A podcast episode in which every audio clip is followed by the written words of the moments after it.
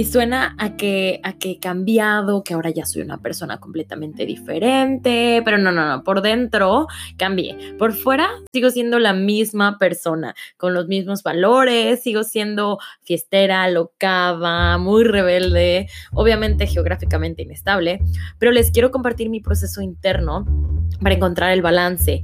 ¿Cómo le hago yo para sobrevivir a la inestabilidad física, emocional, económica? ¿Cómo he tenido que desaprender para volver a aprender? ¿Y cuál ha sido mi experiencia personal buscando la paz y todo lo que tengo que hacer para mantener mi salud mental? ¿Cómo entendí que tenía que sentirme completamente perdida para poder encontrarme? Escuchen con su corazón y no con sus oídos, para que avancemos juntos en este camino y aprendamos a convertir cada día en el mejor día de su bella existencia. Tengo tanto que decir que empecé un podcast.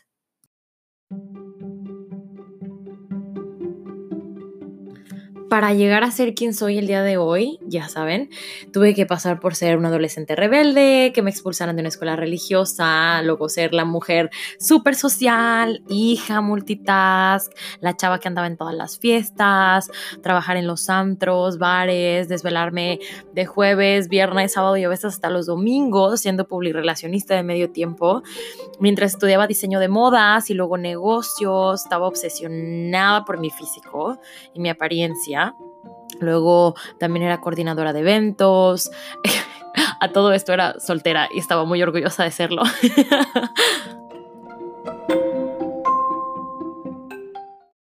Después también le tuve que jugar a la emprendedora, a la novia, ser maestra, mochilera, viajera imparable y hasta cierto punto sentía que no había logrado nada en la vida. Tuve que pasar por mi etapa de la vida gay, de cómo evolucioné hasta que me consideraba un alma en busca de silencio, amante de la soledad, escritora. Me duele, pero tuve que ser mamá de medio tiempo y estuve viviendo durante 10 meses sin hogar.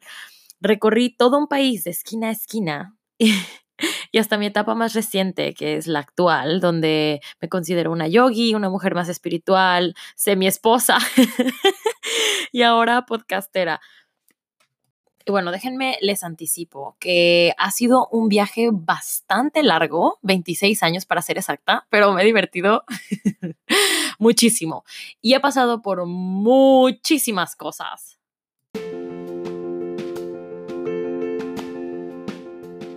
Perritos, yo soy Ale Gómez y esta es la historia de mi proceso, mi crecimiento como persona, como ser humano, mi proceso para desaprender todo lo que me dijeron que debía saber y hacer y todo lo que tuve que hacer para volver a aprender desde mi propia perspectiva.